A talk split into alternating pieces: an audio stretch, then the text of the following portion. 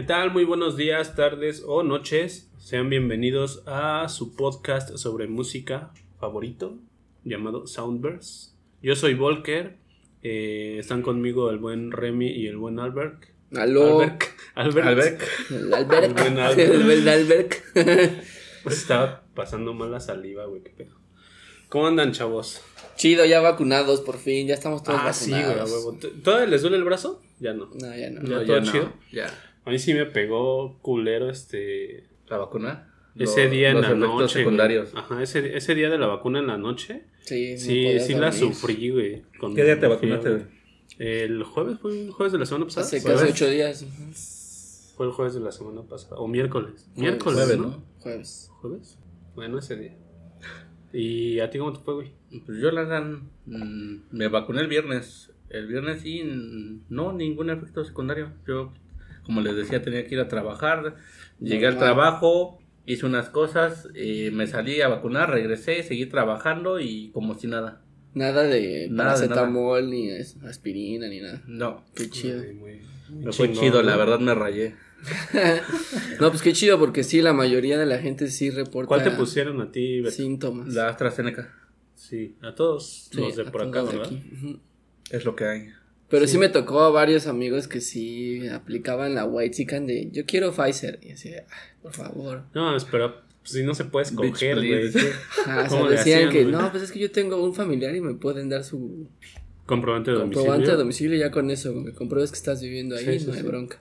Y así de, pero ¿para qué quieres Pfizer? Pues porque quiero viajar a Europa y todos así de, güey, en pandemia, güey, no mames. El Sí, era así como, güey, no ¿Cómo mames. viste lo del Hasta- video este del osito, güey? Pandem- Don Pandemio, güey. Pandamio, ¿no? ¿Se llama Pandemio? Panda Pandem- pande- pandemio. Qué chingón, güey. Y luego aparte Imagínate está- vivir en Suecia y no toparte al panda pandemia. De aparte, aparte hay otros dos, es Coberto y Covidio, güey. Ah, son Son dos, güey. Está bien mamón, güey. Qué chingón, güey. Pero pues así está la historia de las pandemias. Ya afortunadamente estamos vacunados. No nos ha salido un tercer brazo ni un tercer ojo, güey. Tampoco hemos hablado en ruso. Todo bien. No, pues no. Eso solo si te ponen la Sputnik, güey. La, la tercera, o la la tercera pierna cuenta o Ay, el, Sí, el tripié. Albert el tripié. Albert el tripié York. Ándale. Bueno, Y- ¿y qué onda? ¿Qué, qué han visto esta semana, güey? Pues de notas musicales hay dos así muy fuertes. Una de hoy que acaba de salir y se murió uno de los grandes de CC Top. El bajista, ¿no? Sí. ¿Cómo se llama? Dusty Hill eh, desafortunadamente falleció el día de hoy. No han dicho aún la causa de la muerte. No, que murió mientras dormía. estaba ¿no? durmiendo. Pero pues sí, una noticia bastante triste. Que fue lo mismo que le pasó a el baterista o ex baterista de Slipknot, ¿no? También eso fue el, el pasado lunes, hace dos días. También eso fue bastante sorpresivo porque tenía que 46, 42 años. Pero también fue 46. sorpresivo porque al parecer tenía una afección mielitis, mielitis aguda, no sé qué chingados era. Mielitis transversa, güey. Transversa. Que es algo de en el cerebro, ¿no? Es como una especie de cerebro esclerosis múltiple en la que la, la materia gris que tenemos en el cerebro se inflama hasta llegar a la médula espinal. Ha de doler una madre Ah, esa chingadera. Y No, bueno, afortunadamente murió igual mientras dormía, Mientras ¿no? dormía. Pero no han dicho tampoco la causa de muerte. Pues él fue uno de los fundadores de Slipknot. Sí, de hecho él también, él también componía rolas. En los primeros dos discos varias de las rolas son de él. Y pues la neta... Son bateristas chingones. La neta era un, era, era un güey así de los hueseros, de esos güeyes que le entraban a cualquier cosa. sí, sí. Tuvo otras bandas, incluso también participó en varios soundtracks. En uno con, eh, con Rob Zombie en la casa de los mil cuerpos, me parece. Él Ajá. también ayudó a hacer la, la producción de esa película. Y sale, creo que hasta en un episodio de los últimos de Dawson's Creek. ¿A poco? Sale. O sea, ¿sale actuando? Creo que sale con una banda. Una banda que, que era como no alterna a Slipknot. Creo que es ya la última temporada. O sea, ¿si era una banda Dawson's real o era una banda ficticia? Era una banda real y los invitaron Güey, a tenemos tocar. ese de bandas ficticias. ¿no? Ah, de veras, hablando de eso, vamos, ya tenemos tema para la próxima semana. Vamos a apuntarlo. Y pues sí, desgraciadamente fallece muy, muy joven. Y pues sí, como sorprendió a propios extraños porque nadie se lo esperaba. Ya no, ya no tocaba con Slipknot. Pero él, él fue como de los grandes, de los chidos. Y ya incluso muchos bateristas de, Pues estuvo de en metal. los discos chidos de Slipknot, ¿no? Sí, sí, pues en los primeros cuatro, que son los más chingones. Y ya mucha gente, pues, de, de la escena de metal y un montón de bateristas, pues ya se, este, se pusieron sus tweets así como que de... eh, dando sus Condolencias. sus condolencias. sí. Sus Pésame. pésame. Y el pésame, exactamente. Y pues esos son como las dos grandes noticias que hay hasta el día de hoy. Eh, estamos a la espera del nuevo disco de Billie Eilish, pero pues eso ya será hasta la otra semana. Pues ya hablaremos un poquito de, de ese disco la, la semana que viene, si quieren. Y pues el tema de hoy es sobre los Strokes, la banda favorita de Albert York. Ah, que es la banda favorita. de- Así como diciendo, ah, claro que sí. Con su monóculo, ¿no? Ándale, Con su sombrero de... Se de escuchó copa. muy, Del se meme, ¿no? escuchó De muy Feel Like a falso, Sir. güey. De tu madre. No mames. Así bueno, de, a ver, ¿qué quieren saber? Oh, oh, oh. lo que quieran. Pregunten, Este, muchachos. Bueno, pues aprovechando que es el aniversario de Lizzy Seed, 30 de julio, eh, salió en el 2001, entonces ya serían 20 años, 20 años de- 20 años de de- ese disco. Y pues arráncate tú, Albert, que eres el experto, el, el espe- experto. Espectro. Exper- El espectro. El espectro. Así de A ver, a ver, mi buen Albert, ¿quién produjo el DC? Nah, no es cierto. Siempre No, la neta no el sé. trivia de los Strokes. Pero a ver, ¿por qué. ¿por qué es un gran álbum el DC Seed de los Strokes? El Is This It, perdón. Hoy nosotros entrevistamos a Albert. Sí. No, la No, a ver, cuéntanos qué onda con, con el Easy Seat y ya de ahí mm, jalamos. Pues dicen los que saben que el Lead Deceit, porque la digo verdad, yo, digo yo.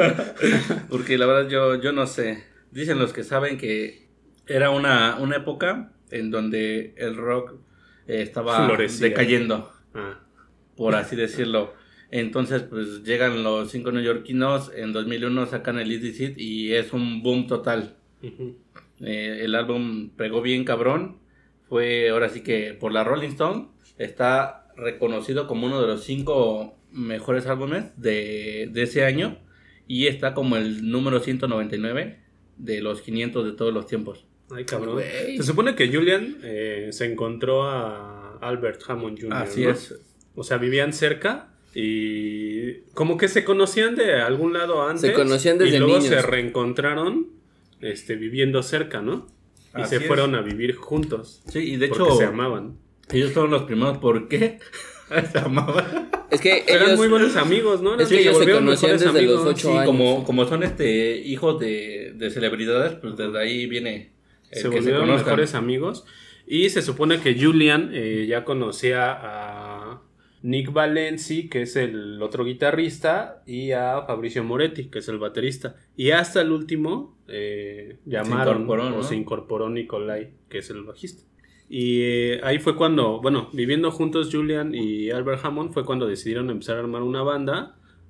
Como les decía, Julian llamó a los otros y empezaron a tocar como con esas influencias que tenían de, de Velvet Underground Así es. y Y el James Addiction. y- ajá, ya bueno, ya un rock más este como pesadito, ¿no? Sí, porque en una primera instancia, antes de que se incorporara el buen Albert Hammond Jr., estaban tocando puros covers. güey. Y de hecho, pues el buen, el baterista, güey. ¿Cómo se llama el baterista?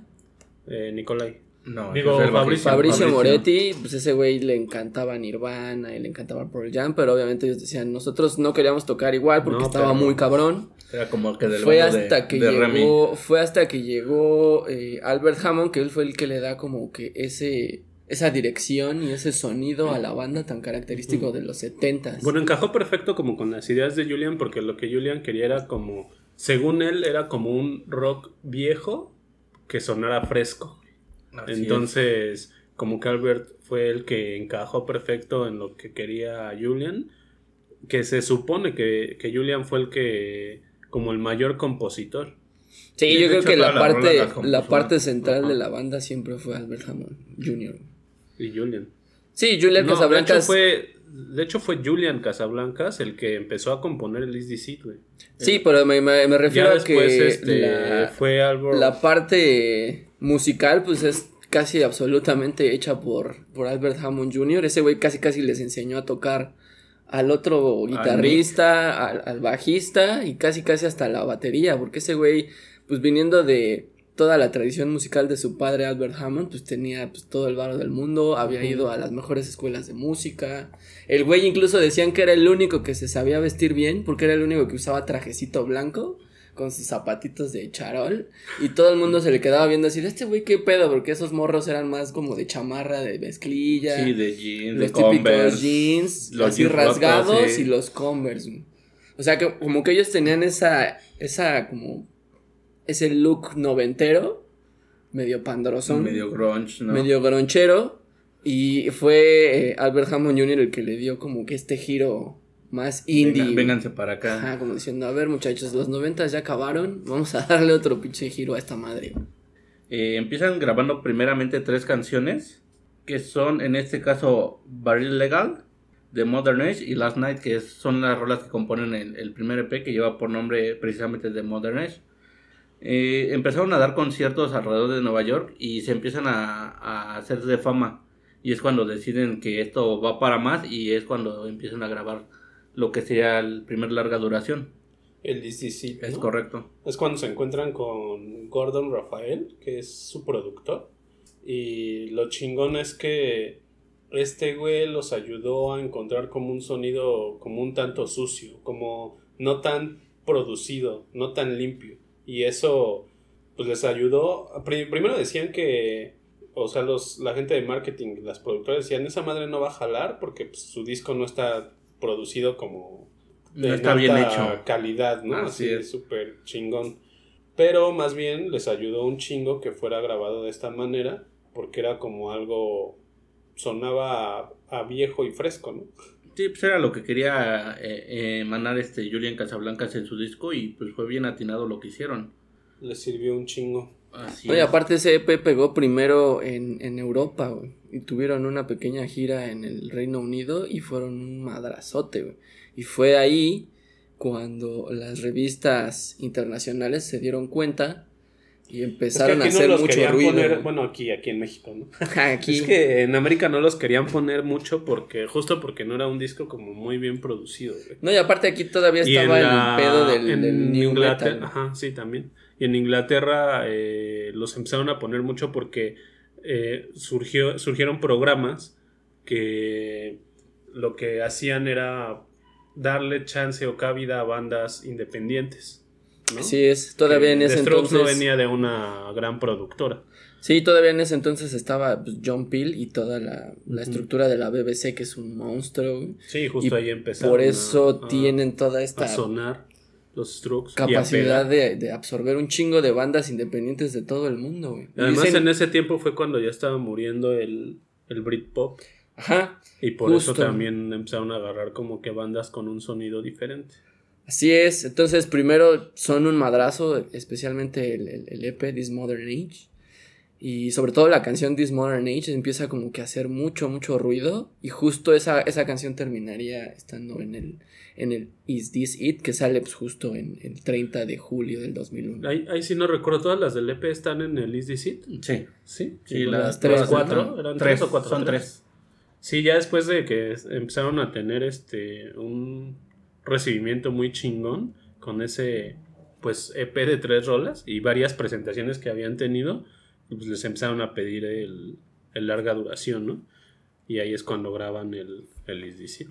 Y Igual a- con el, con el productor que decíamos, Sí, este, que les ayudó a tener ese, ese sonido, ¿no? Que Así querían. es. Al principio habían eh, firmado como un contrato con Rock Trade Records, pero justo ellos querían como grabarlos eh, de una manera que no, no, Que no- no les latió. No les latió mucho y cambiaron, ¿no? Así es. Y recordemos también que tras la salida de- del álbum tuvieron también conflicto en Reino Unido ah, por la portada. Por la Ah, portada eh, la- fue muy controversial. La icónica portada Así del- es. Podemos apreciar en la portada de, de las del. Ah, no. ofendió mucho a la reina Isabel. Así Por es. eso la quitaron. Entonces optaron por, por cambiarla e incluso también cambiaron canciones. Sí, como New York City Cops, porque Ah, justo ese es- acababa de pasar. Eso es otra cuestión. la que es Torres más o menos lo Gemelas. que tenía que ver con lo que platicamos en el. ¿Fue en el, en el programa pasado o en el antepasado? Donde decíamos que. Estamos hablando de The Crow, ¿no? Que había pasado lo del 11 de septiembre. El pasado. ¿Qué pasa? Sí. Y muchas bandas fueron afectadas porque ya tenían material grabado.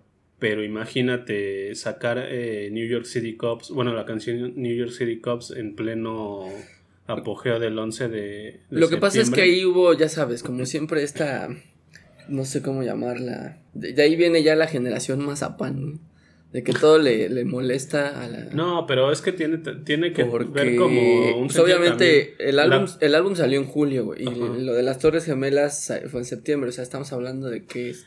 pero todavía no llegaba bien aquí a América. No, ese disco. O sea, ya, ya se había lanzado el disco, pero... O sea, mucha gente lo empezó a comprar, pasa lo de las Torres Gemelas y obviamente es un madrazo para toda la sociedad norteamericana, güey. Y pues conociéndola como son de puristas y de mamilas, cuando la gente vuelve a escuchar el disco y llegan a la canción de New York City Cops, en donde básicamente les dice a los policías que son unos idiotas, pues obviamente la gente se, pues, se indigna, ¿no? Y, y incluso muchos de los fans que habían comprado el disco lo regresan a las tiendas porque dicen, es que ¿cómo es posible que se burlen de los policías que están ayudando a salvar vidas? Y Juli- Julian Casablancas tiene que salir a decir, es que esa canción ya la habíamos grabado antes, güey.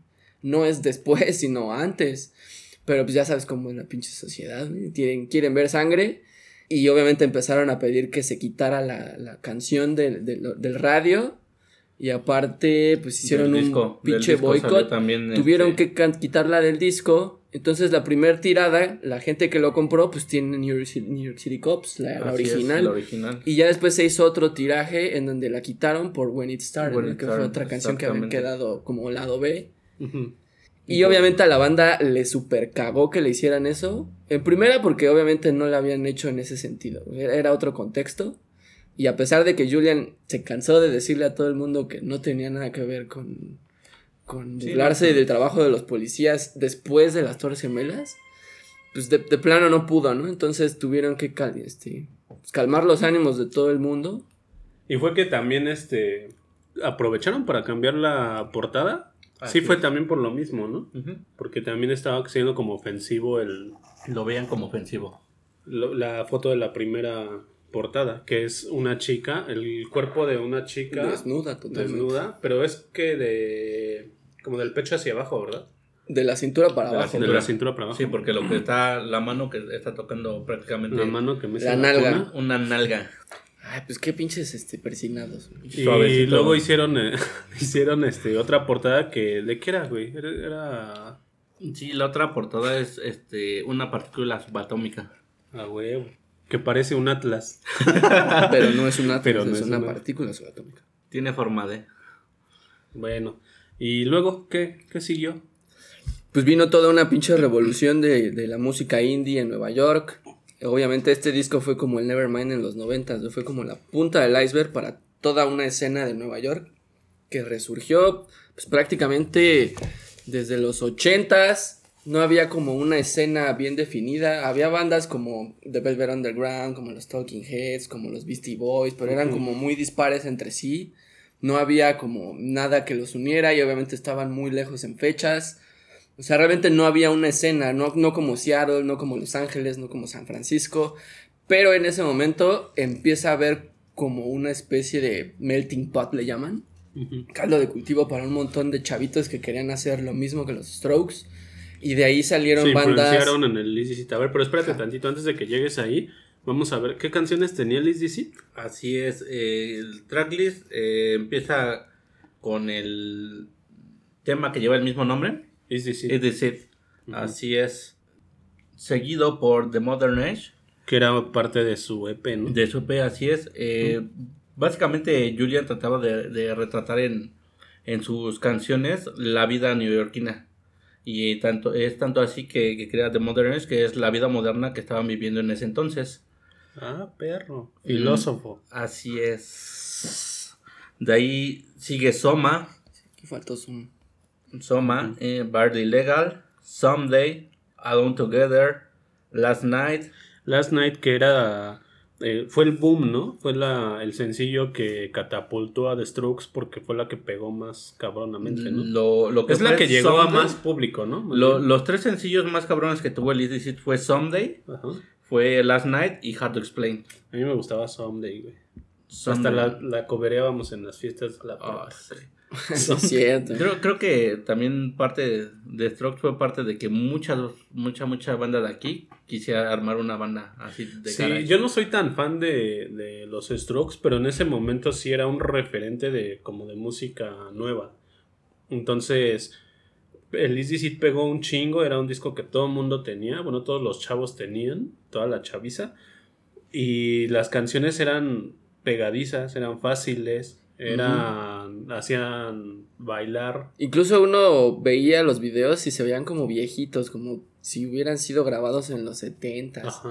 Yo pensaba, la primera vez que lo llegué a ver en MTV, pensaba que era un cover de alguna banda de los 70 y después me enteré que no, que era original. Y dije, ay, güey, qué El de, loco. con la de Last Night. Sí, justo Last Night. Y se volvieron súper mega famosos cuando hicieron una sesión en MTV. Ujú. El Two Ball, Two Ball Bill, Two Bill. To Bill. Two Bill, así se llamaba una sección de, de MTV en donde invitaban a un artista a grabar como una sesión de una hora, ¿no? Entonces ellos graban esta sesión junto con Spike Jonze y a Spike Jonze se le ocurre la idea de poner como en el, en el video de thriller de Michael Jackson Ah, sí. luces en la parte de abajo mientras ellos tocan y fue así como un pinche madrazote. Sí, como un escenario de, de conciertos de los 70. Ajá. Entonces como que tenían todo este hype ya, ya no solo en, en, en las calles, sino también ya en la industria. MTV los retoma y los lanza pues prácticamente a todo el mundo y ahí fue donde Y es que fue la empieza, catapulta no era, que- empieza no era- la historia del indie. No era nada más eso, era también la moda. O sea, la escena indie que empezaban a hacer en ese momento no solo influenció en el sentido de la música, sino que También también, la en, moda, la en forma en la que se moda y en la forma en la que actuaban pues, la, la juventud en La ese juventud. momento, ¿no? Yo recuerdo un chingo cómo se cómo empezó a pegar mucho lo de usar Converse, este usar los pantalones entallados, Los- las los clásicos skinny de, de jeans. piel o, o de, De mezclilla. de mezclilla. El pelo largo, sucio. Así es. No bañarse. Ah, Que no. también, que también fue como lo mismo que, Fue como una que mezcla también comentábamos. Al mismo tiempo pasaba eso y luego pasaba la, la parte del el new metal que también en ese entonces estaba en su apogeo. Porque también en ese entonces estaba el Hybrid Theory de, de Linkin Park. de Linkin Park. Gran disco, güey, no mames. Teníamos como que varias escenas fluctuando al mismo tiempo. Y también al mismo tiempo tenías a toda esta bola de boy bands que también estaban a la- hasta la A madre. Con Britney Spears, Christina Aguilera, en Los sí. Boys. Entonces tenías como todas estas escenas y cada quien como que se iba a, donde le gustaba más el pedo, ¿no? Ahí sí era cuando todavía seccionaban en la escuela el- la, la banca de los, eh, Los populares. de los populares, la banca de los metaleros, la banca de los darks, la ba- y la banca de los indies también estaba. Apenas empezaba, Empezaba. pero sí, ya estaba. Era como casi, casi los rockeros ahí. Sí, yo, yo me acuerdo que sí. En la, en la vocacional sí pasaba así. Sí, ya, ya empezabas a ver a los güeyes que no eran rockeros y no eran metaleros, pero sí les gustaba como que Oasis y el grunge y, y de repente ya empezaba a salir de Verbi. Traían esa onda rockerona, vaya. Ajá, y así, sí me acuerdo que alguien llegó y, y nos dijo así tal cual, ¿ya escucharon esta? Y nos puso Last Night y todos así de, "Mm, ¿qué es esto? Suena medio raro. Sí, la verdad, la verdad es que a mí tampoco me gustan mucho los Strokes, pero reconozco muy bien eh, el valor que tiene el primer disco y el primer EP, porque son prácticamente eh, los que catapultan a un montón de bandas. Después hablaremos de los Ya Ya de los White Stripes, Pues ya, a de ver, Interpol. Que bueno, pues gracias a este disco empieza pues toda esta efervescencia en un montón de clubs, empiezan a, a pedir que más bandas lleguen, eh, empiezan a jalar un montón de chavitos, eh, empieza a surgir esta pues manía por vestirse como los Strokes, de ponerse hasta la madre con el alcohol y las drogas. Y todo iba viento en popa hasta que llega el 11 de septiembre y fue como un, un madrazote. Pero eso al, mismo tiempo eh, le dio a la gente como las ganas y el tiempo de hacer algo bueno para hacer que, que se olvidara pronto este problema de, de el terrorismo en, en Estados Unidos. Y justo los Yeah Yeah Yeahs empezaron a, a hacer estas presentaciones como que muy rositas y como que tratando de amor y paz. Otra vez vamos todos el a, a calmarnos, vamos a echar desmadre, somos jóvenes, estamos en Nueva York, no podemos dejar que esto nos destruya. Entonces, esto es como a la vez lo que posibilitó que otras bandas salieran como LCD Sound System, ya después vendría la segunda ola con The Rapture, de la mano con este güey, eh, el de LCD Sound System, ¿cómo se llama este vato? James Murphy, que es el eh, quien produce el primer EP de The Rapture, los empieza a buquear aquí y por allá y al mismo tiempo empieza a trabajar en material él mismo para una, una especie de proyecto alterno que tenía que sería pues LCD Sound System y ya después pues el movimiento agarraría vida propia y se convertiría en un pinche hecatombe para el new metal y sería como el reinado del, del indie por prácticamente 10 años, güey. Haría el revival del Sí, del 2000 al 2010. Bueno, toda esa década fue un revival. Vendrían bandas como Interpol retomando toda esta herencia post-punk, los Ya Ya Yeahs con el punk clásico, los Strokes con el garage, eh, los White Stripes con el blues, eh, The Rapture como que combinando la música electrónica con el punk. O sea, vendría como un revival muy cabrón Y fue de un varios momento en géneros. el que muchos artistas se encontraban justo en las fiestas y en los desmadres que estaban surgiendo en Nueva York, ¿no? Sí, en Así ese se momento. encontraron.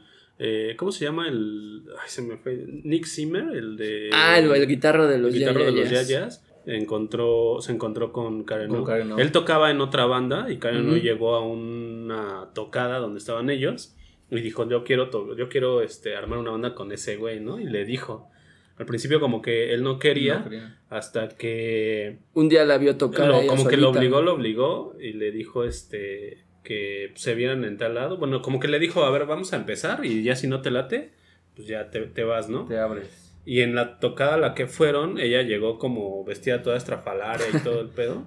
Y fue cuando Nick Sinner dijo, Esta morra tiene algo. tiene algo, sí me voy a quedar a tocar con ella, ¿no? Sí, y pues prácticamente todo fue como una familia, porque el productor de su primer EP de los Ya Ya Yeahs fue Dave Sitek, que es el, el guitarrista principal de TV on the Radio, que después también sacaría su propio EP. Y él también le ayudaría a la banda del novio de, de Karen O, The Lighters. Ah, sí. Ese güey también les ayudó a producir su primer EP, su primer disco. Y ahí fue donde ella conoce a Andrew, Angus Andrew, que sería el, el- el- el novio de Karen O por un tiempo y, y sería el, el chico al que le dedica Maps después. güey. Rolísima, mamá. No, güey, que fue básicamente el madrazo que dieron los Ya Ya y donde también llegaron a todos lados con ese video. Y con Date with, Date the, with the Night. Night. ¿Pero cuál fue el primero? Date with the Night. Sí, ¿no? primero fue Date with the Night, después creo que fue Pin. O sea, como que Date with the Night fue con la que pegaron. Sí. Luego Pin. salió Pin. Y con Maps fue con la que Así ya. despegaron Desmadraron así todo. cabrón, ¿no? Como dijeron, ya no, mames, ya Como quiero que- el disco, dénmelo. Como que todo el mundo decía, ah, esta es una banda de un One Hit Wonder, o tal vez, sí, tal vez un One Hit Wonder, pero de ahí no pasan. Y Y madre decían lo mismo Maps. de los Strokes. Justo decían que era una banda de un solo disco. O sea, que no iban a pasar del primer Sí, disco. siempre menos, menospreciaron la, la escena que se iba creando. Sí. Pues como toda la música nueva, ¿no? Cuando empieza a surgir. Pues la verdad, el segundo disco sí fue un big, big turn down, güey, porque no fue tan bueno como el primero, pero sí Pero tuvo es que dos seguía que la tres. misma dinámica. Y la, la verdad es que sí, sí le fue bien también. ¿A Room of Fire? Ajá. Claro que sí. Pues Pues tiene rolas como Reptilia, güey, que es ya un icono de la clásica de los Strokes. La Y que la todos de- quieren a tocar. La Sí, que toda es- banda de covers o Ni toda si- banda que ya ni siquiera es tocar. Last Night, es, Rep- No, es Reptilia. güey. Pues creo que ya, a lo mejor en 12.51, términos, en términos de ventas le fue bastante bien porque ya tenían un buen de hype, pero en términos de crítica sí fue así como un, bueno, está bien. Ya vendría después el tercero, El First First Impression of Impressions of Earth, y ya como que retomarían un poco el, el término alternativo, ya lo comparaban un poco más con bandas como Nirvana, Sí, se Silverchair. un poco esa parte de, del punch que, que tenía al principio del primer disco. Y First Impression of Her ya empieza a tener un poco más de madurez. Sí, ya, no, ya no es la clásica banda de que, que estaba haciendo en su momento Julian, como les decía, que quería dar a conocer las vivencias que, que tenía él, que tenía la banda En alrededor Nueva de, de Nueva York, alrededor de su vida. Ya empieza a, a ver más madurez, ya empieza a ver más a futuro y pues que la, la clásica Live Once. Ujú, que esa fue como de las más conocidas. Después vendría Hard in a Cage y Juice Box y todas estas. Razor Blade. Is of the World. Juicebox está cabrona porque no se parecía a nada de lo que hicieron en los discos anteriores, ¿no? Sí. O sea, y- era una canción como muy potente. y- sí, You Only Live. Once sí es una canción este más que seguía como sí, sí un poquito más madura, pero todavía seguía como la temática de las canciones de los discos anteriores. Y incluso también la, la retomaron para una película de Sofía Coppola. La, la hicieron como que con 8 bits.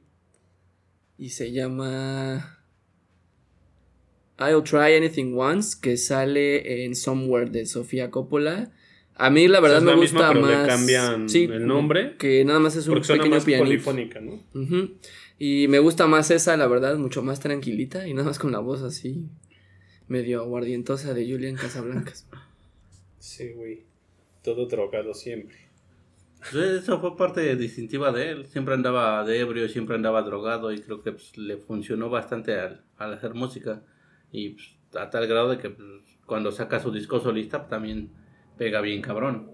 Sí, y ya después de eso vendría la, la debacle de los Strokes porque el cuarto disco sí sería aplastado por la crítica y por los fans. El Angles, ¿no? Y como que se perderían en el limbo un buen rato. Pues es que fue el momento en el que empezaron a tener problemas porque toda la atención se centraba en Julian Casablancas y, y, y los demás como que empezaron a decir, pues, ¿qué está pasando, no? Sí, ¿Qué y empezaron a hacer sus ¿Qué está proyectos también.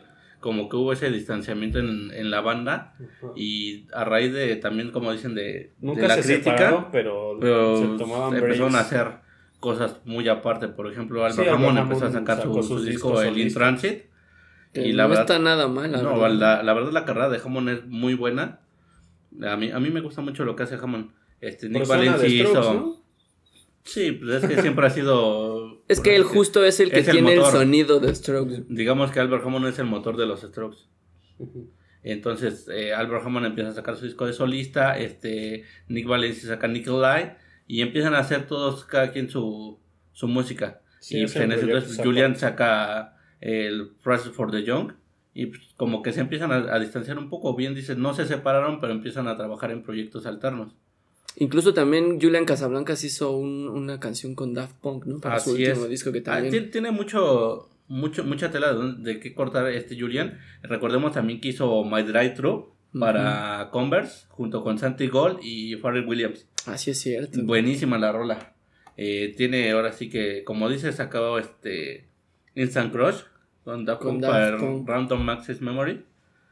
Y también un disco y el video, todo lo que los arreglos que le pusieron a, a la rola es- está muy buena. Ahí fue ese cuarto disco, el, el Angles. El ¿no? Angles, Sí. así es. Sí. Fue cuando, según este, pues ya decían que, de hecho, en las sesiones de grabación ya grababan separados. O sea, ya ni siquiera se juntaban para grabar como lo hacían antes. Ya olían Está feito. cabrón. Se olían feito. Ya no querían verse, güey. Y luego el Countdown Machine, que también, ¿no? De plano tuvieron como que del 2009 al 2016 fue como una... ¿Qué le pasó a los Strokes? Pues quién sabe, güey. Porque de plano como que los veías, veías sus discos, pero como que ya nadie los compraba y todo el mundo decía, estos güeyes siguen vivos. Y creo que fue hasta el 2020 que salió The New Abnormal, que como que otra vez recuperan este... Un poquito de, Los bríos y como que vuelven a de retomar los aires de. Strokes. Ajá, justo los Y- primeros acordes de sus primeros Y empiezan a salir otra vez de giras, a, a hacer un buen de presentaciones. De hecho, vinieron a, ¿qué? Al Corona Capital. Vinieron al Corona Capital con el Countdown que- Machine o el New Abnormal. El último Capital que se hizo aquí, ¿no? Creo que fue en el 2013 cuando vino Portishead, güey. No me acuerdo si fue en el 2011 o En el el 11. 2013, güey.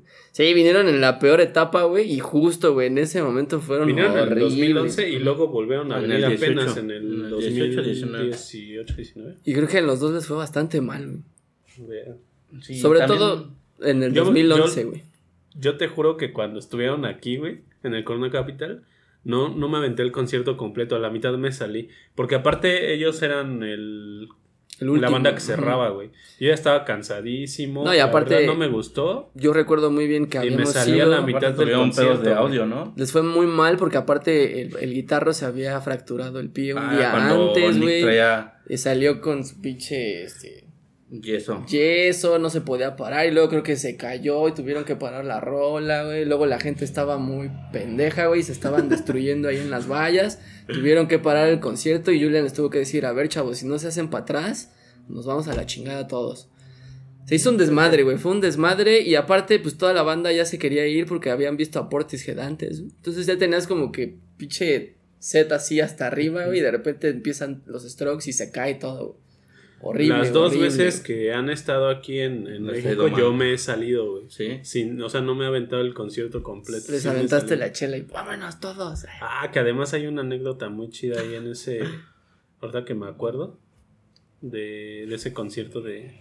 Bueno, de ese Corona Capital. Pero ahí luego lo dejamos para el Para el anecdotario. anecdotario, Y eh, creo que antes de esa vez en el Corona Capital habían venido como por el 2006. En 2006 Que esa creo que fue la mejorcita que fue en el Salón 21, ¿no? Así es. Creo que esa fue la mejor porque vinieron justo en el hype así más cabrón.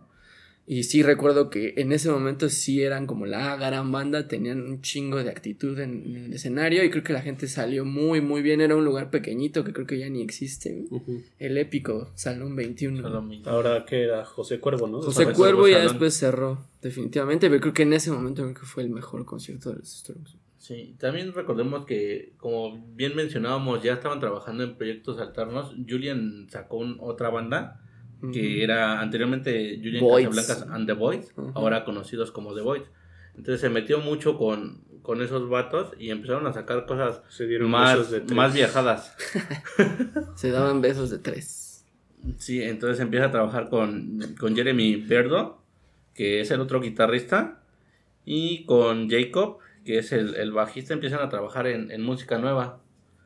Más, más viajada, más bizarra eh, y acostumbrado al, al falsete que tiene Julian Casablanca. Eso fue en el Inter del Angles y en el. En 2013 se Machine, crea, ¿no? ajá, en 2013 se crea Julian Casablanca and the Boys. Vaya, vaya. Vaya, Pues sí, sí, vaya. sí le, ha, sí le ha echado galleta, la verdad. Sí se ha movido. No se ha quedado estático. No, y recordemos también que fundó este su, su propia disquera. Ah, Eso no sabía. Sí, Colt Records. Paul Record- Colt. Colt. Colt Records. Órale. que precisamente Rey Pila, el que era el Los vocalista de los Dynamite, De los se fue extintos para allá. Dynamite. Que eran como la versión de los Strokes Región 4, ¿no? Así es, cuando, cuando Pues sacan el la- disco El Greatest Hits bueno, la versión hispana de. Sí, justo. los de los Strokes. Sí, de, nada más tienen el disco El Greatest Hits, sacan el disco y dos años después se separa y Rey Pila Rey se, Pila, se va ¿no? para O bueno, más bien para el, el gabacho. el vocalista, el frontman, es el que arma. arma Rey Pila, ¿no? pero se, se va para Estados Unidos y le, le da ahora sí que una maqueta a este Julian y Jul- Julian no lo piensa dos veces y ahora le va, Produce un disco. empieza a producir bajo su sello a Rey Pila. Órale. O sea, no me la sabía. Sí, está también este Karen O, Su versión. The Growlers, The Growlers. Promised y pues obviamente The Voids, que es la, la banda de, de Julian. La banda alterna del del, Julian. Ju- del Julián. Sí, producciones así mismo con, con sus discos que ha tenido de solista. Qué chingón. Pues ahí está. Yo nada más como para complementar les digo que si les gusta mucho todo este tema de los strokes y quieren saber más a fondo todos los chismes que hay y sobre todo de toda la escena, hay un libro muy bueno que se llama Meet Me in the Bathroom que escribe Lizzie Goodman, una chica que es eh, eh, reportera y como periodista musical y ha trabajado para la NME, para el Spin. Ella hizo una especie de biografía no autorizada a Cat Power y después hizo este libro que es como una recopilación de entrevistas a todas las bandas de esa escena. Y está muy chingón ese libro, lo pueden encontrar en la Gandhi. Está tanto la versión en inglés que se llama Meet Me in the Bathroom, The Rebirth of Rock and Roll. Y, y en español se llama pues Nos vemos en el baño. Sí, que claramente Meet Me in the Bathroom también es, Es una, canción de de los los Strokes, de Fire. Así es, entonces ese libro está buenísimo y pues sí, si les gusta todo este pedo de la escena indie y quieren conocer cómo se hizo el disco de los Strokes, el de los Yeah Yeah Yeahs, el de TV on the Radio, toda, toda la todos, escena. todos los chidos, el de Interpol, cómo llegaron los White Stripes y después cómo brincaron la segunda ola con The Vines, con The Rapture, con Regina Spector. Sí, está muy bueno, a pegar está- alrededor del mundo también. Sí. Salir bandas como The Hypes, los Paddingtons, Ajá, Este, exactamente. The Sound, The Music. The Muse, o sea, The como que Music, se expandió por todo el mundo y hasta The Vines con, en Australia. güey. Así es. Entonces ahí está como que la biografía básica para que le entren al tema si les gusta mucho todo este desmadre del indie en el 2001. Pues ahí está la recomendación. No está tan caro el libro, creo que está como en 300 varos. Pues ahí, échenle, échenle un ojo, pero- métanse a Gandhi y pues pónganle ahí Meet Me in the Bathroom y está la versión en español y la versión en inglés. O búsquenlo ahí en internet, a lo mejor no solo en Gandhi está. Sí, sí lo encuentran fácil. Sí, la verdad es que está muy, muy bueno. Y pues Lizzie Goodman se rifó ahí, creo que le tomó cerca de 10 años hacer ese libro porque tiene un chingo de entrevistas, pero está, está bastante bueno, le fue mucho mejor que el de Cat Power. Sí, tardan un chingo los libros. En Amazon también está Meet Me in the Bathroom, pero... Sí está cariñoso.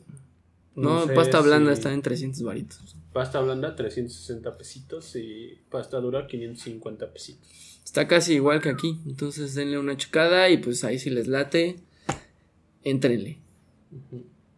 ¿Algo más que quieran añadir a- al tema del día de hoy, amigos? ¿Su canción favorita de los Strokes del? Is DC, perdón. Eh, pues a mí me gustaba New York City Cops, güey.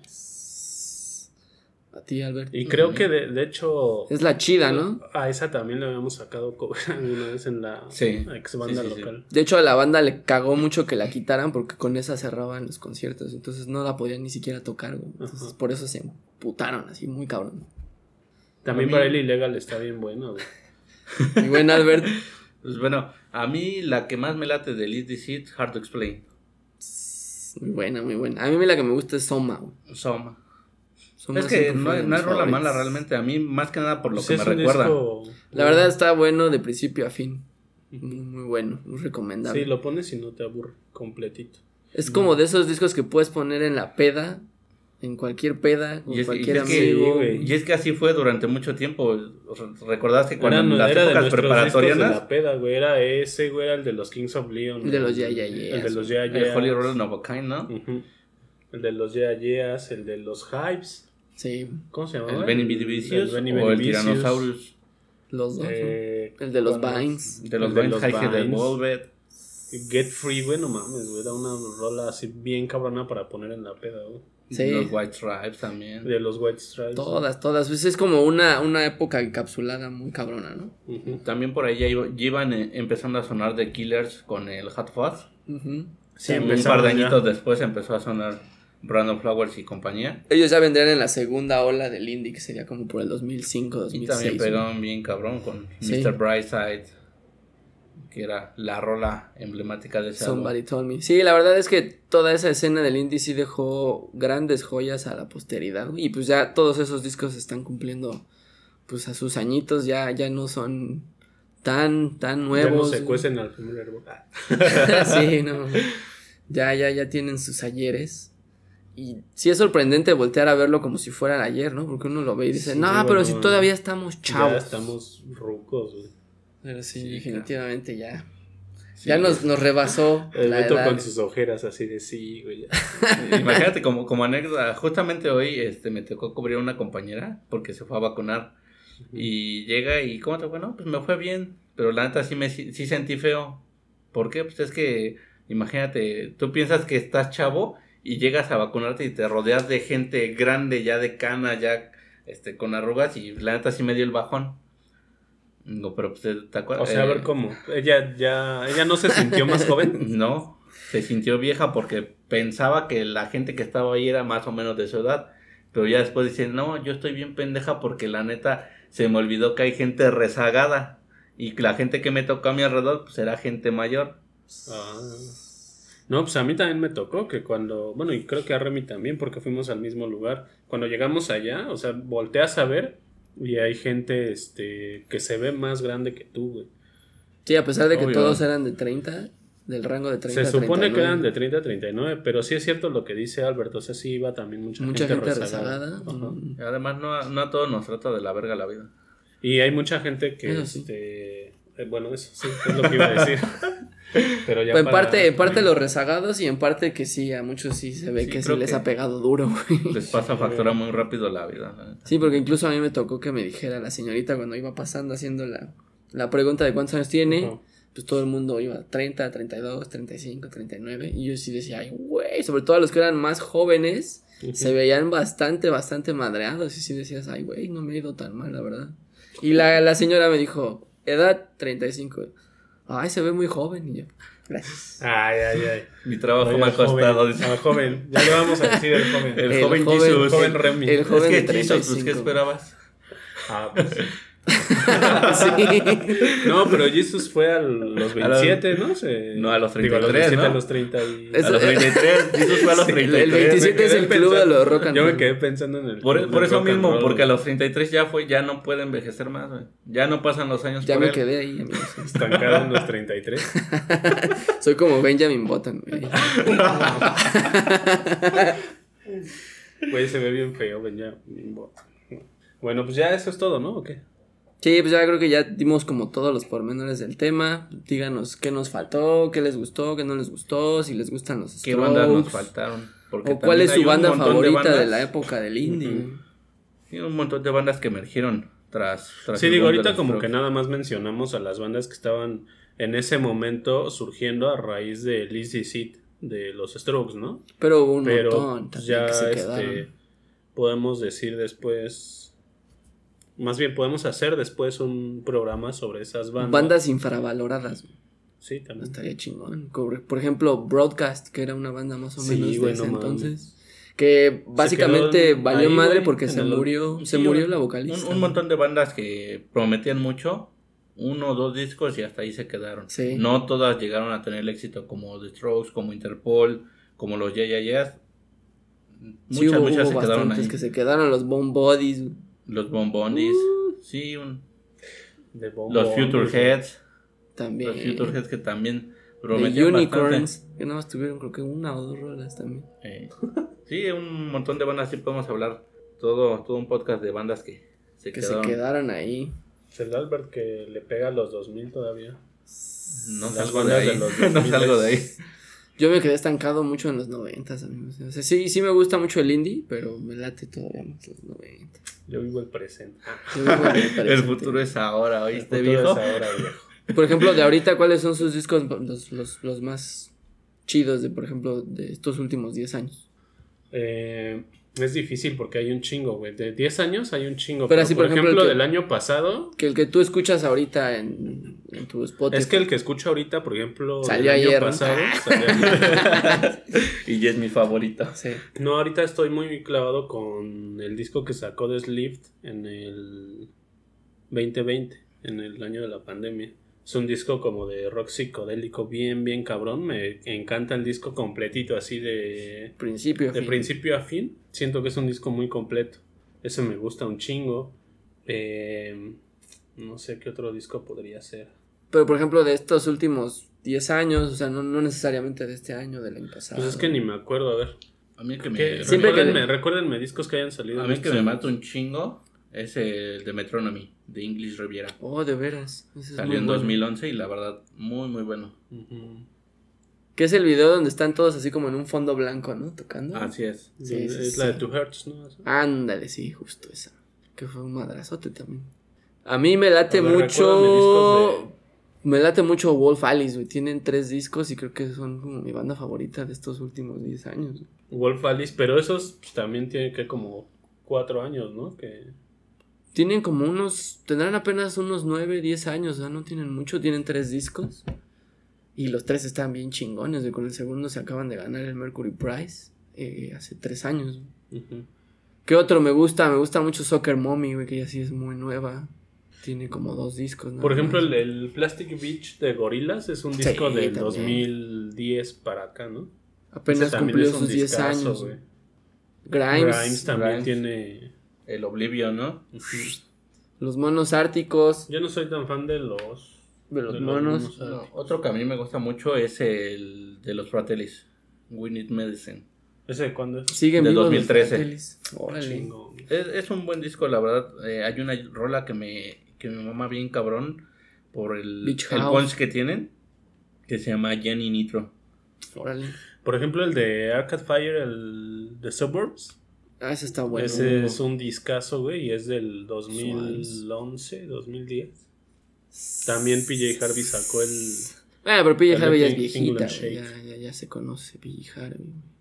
Pero bandas nuevas, nuevas, o sea, Ah, más o menos de estos The 10 Suburbs es años. de 2010. Los Tame Impala también son de esta, de esta década también. Sí, pero yo no soy tan fan. ¿Qué, cree? ¿Qué te crees? Wise Blood, Wise Blood, como no, Blood. esa morra fue firmada por su pop, ¿Qué las- te crees que me gusta más? pocas El cosas proyecto que tiene, que se llama Pond.